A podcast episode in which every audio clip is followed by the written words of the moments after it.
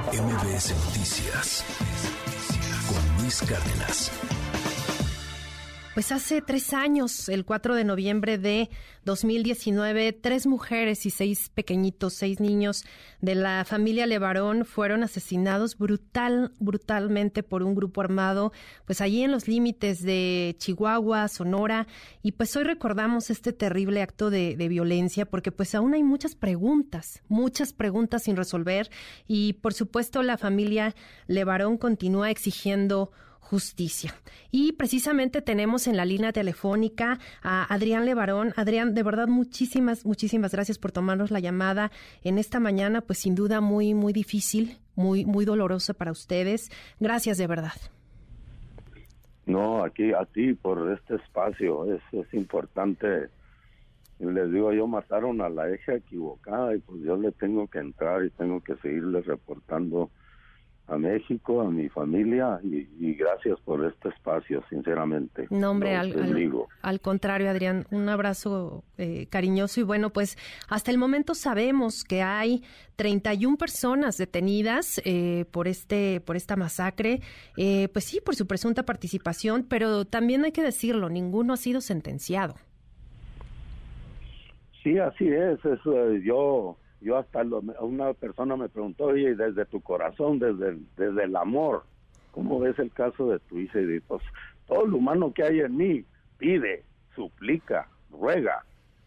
Oye, que ya, que ya enfrenten a, a, un juez a los jueces estos criminales, porque hasta ahorita, pues hasta la familia no sabe que si fueron culpables de asesinato, pues que empiecen a purgar sus culpas pero ahorita ni si todos están como en un limbo, es así como que se están como las ánimas perdidas que no pueden llegar ni siquiera al infierno, ¿no?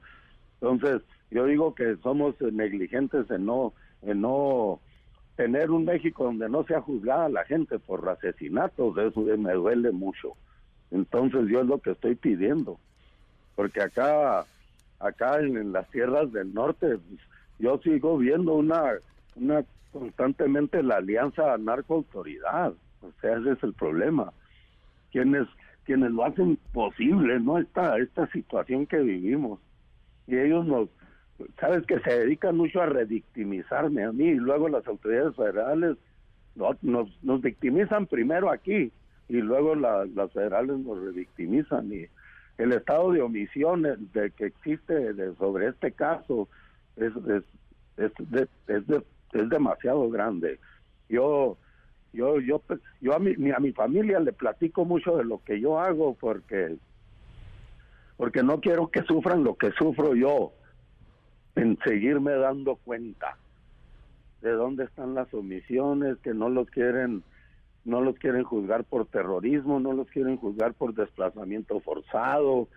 O sea, yo estoy exige y exige y exige cosas porque ellos si no, si no esta cosa nunca vamos a tener la alternativa de poder eh, platicar de nuestro, nuestro dolor.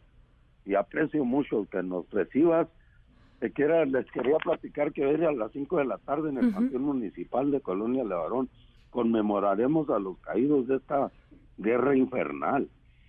Habrá fuertes pronunciamientos, así que si puedes, hay que síguenos, ayúdenos. Claro, por eh, supuesto, vamos a... Yo les digo a la gente, los invito a que le escriban una carta a su ser amado que ya se nos adelantó, de forma violenta o no, como el caso de mi hija, y si quieren, pues, publiquenla y si no, pues al menos quémenla junto conmigo, así como yo estoy quemando y mis hijos la carta que le están escribiendo a Ronita y a sus sobrinitos y hermanitos, para ver si con el fuego les hacemos llegar nuestro cariño y más que nada nuestro sentimiento de dónde estamos a tres años de la masacre. Así es, Adrián, muy doloroso lo que ustedes han vivido y más doloroso que se enfrenten a un sistema corrupto, hay que decirlo, un sistema que ha sido pues muy negligente, ¿no? Con, con las investigaciones. Hay que recordar que en el momento en que ocurrió este esta tragedia, pues el actual gobernador, ¿no? De, Sonora era el secretario de seguridad. Hoy está al frente de, del estado y pues eh, tú lo tú nos comentas, eh, seguimos viendo esta esta colisión, esta comisión entre autoridades, entre narco. Eh, no ha cambiado la situación, ¿no han visto ustedes que haya realmente una acción importante para disminuir sobre todo pues la violencia que sigue aquejando muchísimo al norte del país? Es que es bien curioso, a tres años le, pregunto a mi esposa, ¿cómo te sientes? Dice, no, yo ya me quiero ir, no aguanto, ella no aguanta ni la, ni el, ni el sentir, vamos a decir, ella no aguanta ni siquiera estar exigiendo justicia. Y le digo yo, no, pues llévame contigo. Dice, no, tú, tú, tú te tienes que quedar a la guerra porque está muy difícil. Entonces, si es eso, seguir, seguir aclarando, porque hubo muchos crímenes y muchos delitos que se cometieron en ese día, muchos. Planear, organizar, caminar, disparar. No, y luego, acuérdate que a ocho de los niños estaban ahí, los balacearon y luego se acercaron a ver, ya que eran niños, se fueron ellos y se quedaron ahí seis, siete horas abandonados en el frío, en el, todos balaseados de las quijadas. Yo tengo las fotos que jamás las podría compartir de lo que vi. Esa masacre es espantosa. Y ver eso y ver que los abandonaron en sí mismo, nomás la negligencia, de, hasta de parte de los criminales, para mí uno de los peores crímenes que hicieron es todavía dejar a esos niños por seis, siete horas abandonados con el frío, el polvo, todos balaseados, todos heridos, esperando que se murieran solos o se los comiera un coyote. Esa es la tristeza. Y a mí me duele demasiado ver el nivel de crueldad, de maldad que existe en el corazón de muchos, de algunos mexicanos. Si, si nosotros no hacemos algo, si no exigimos, lo que yo quiero es que, la, que a la autoridad correspondiente le den suficiente presupuesto, porque muchas veces me ha tocado darles hasta para la gasolina. Sí, sí. o pagarles el avión, pues no se vale. Sí, y esto es recurrente, eh, víctimas de colectivos, de muchas eh, personas desaparecidas, pues es la, misma historia, se repite, ¿no? No hay presupuesto, no hay personal, este, no tienen este, posibilidades de ir ahorita a hacer una búsqueda porque hay mucho trabajo. Tú hablabas, Adrián, eh, si no me recuerdo, de crear una comisión para la verdad en este caso. así como se creó la, la Comisión para la Verdad en el caso Ayotzinapa, esta comisión que, que pues pueda decirnos a la sociedad, a ustedes por supuesto como familia, pero tú decías, nos duele y nos duele a todos, nos duele a todos porque ver estas escenas eh, dantescas que ocurrieron hace tres años nos vuelve a remover esta emoción y esta impotencia de no poder hacer más, de no poder ayudar más y no tener un alcance mayor para denunciar estas brutalidades que ocurren en el país. Así es, yo yo he tocado muchas puertas gracias a ti, a los medios que me han abierto, que me han ayudado, que, que doy la cara, entonces sí me abren la puerta. Entonces, gracias a eso yo he ido con los a la Cámara de Senadores, a la Cámara de Diputados, y yo he suplicado, he pedido por escrito, sellado, estuve con Olga Sánchez, estuve como como hasta presidenta, con todos he estado para ver si creamos esa comisión de la verdad y que le metan presupuesto y hasta ahorita no me pelan, no me han pelado. Es increíble. Así se dice acá en Chihuahua. Sí, sí. Por muy feo que suene. Y es triste pensar que uno le mete algo para el beneficio, para que no vuelva a suceder. Y ahorita, en el, ahorita a las 5 de la tarde vamos a hacer ah, un, un, va a ser en conmemoración de los caídos de esta guerra infernal. De eso se va a tratar esta tarde y va a haber pronunciamientos fuertes. Y en este día, pues yo quiero que, que, sirva como un día de memoria, porque, porque le tenemos que apostar como mínimo al no olvido, oye. Así es. Y agradezco mucho tu entrevista para que me ayudes al no olvido. Esto no se puede olvidar.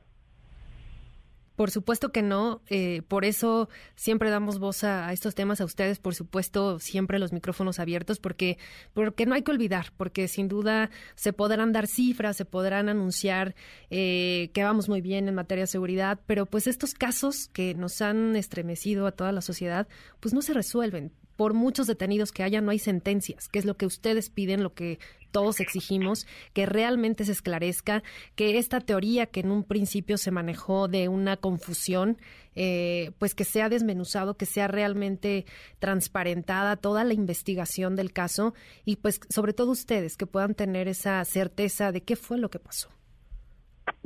Pues le digo amén a lo que estás diciendo, porque a veces yo ni sé cómo pedirlo ni cómo decirlo. Yo por eso necesito gente tan profesionales como tú que me ayuden a decir lo que está en mi corazón, porque eso es. Necesitamos saber qué le puedo decir yo a mis hijos y a mis nietos.